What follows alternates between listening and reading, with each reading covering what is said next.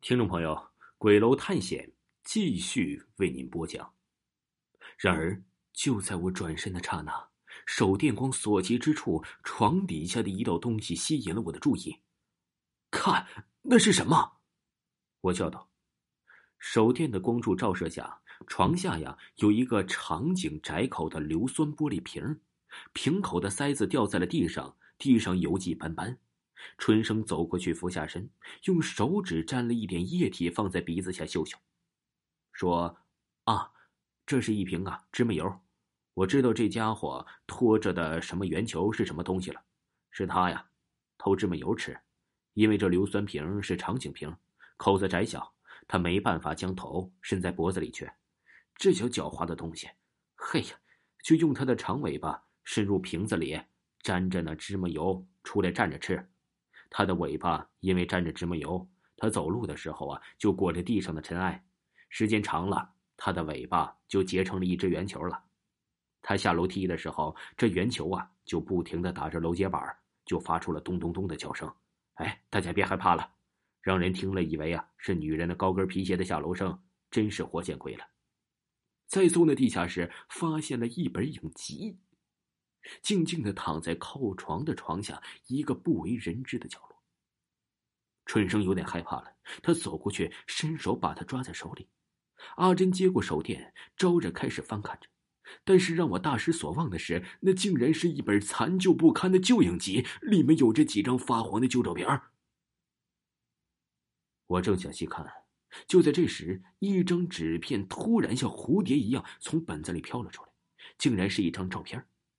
我说：“阿珍，你看，是张照片我叫道：“照片的背面是两行字，用钢笔写着‘小通友惠存’，下面是落款零，然后是年份一九九九年元旦。”我小心翼翼的把照片翻过来，这是一张黑白的照片，是一张合影。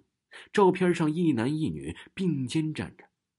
我说：“阿珍，你快看，这就是跳楼的那个女孩和她男朋友的照片。”一定没错，春生将手电移近，以便更加清楚的看清照片上的两个人。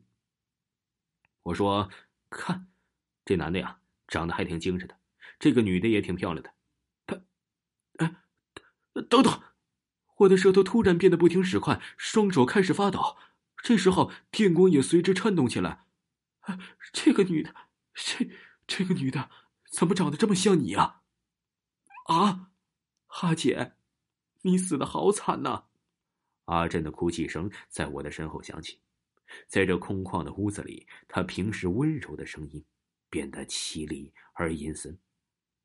她说：“长得和我一模一样的，是我失踪多年的姐姐呀。”唉，接着我们翻开了旧影集，发现了一张借据：张秋成向李晓通借款五万元。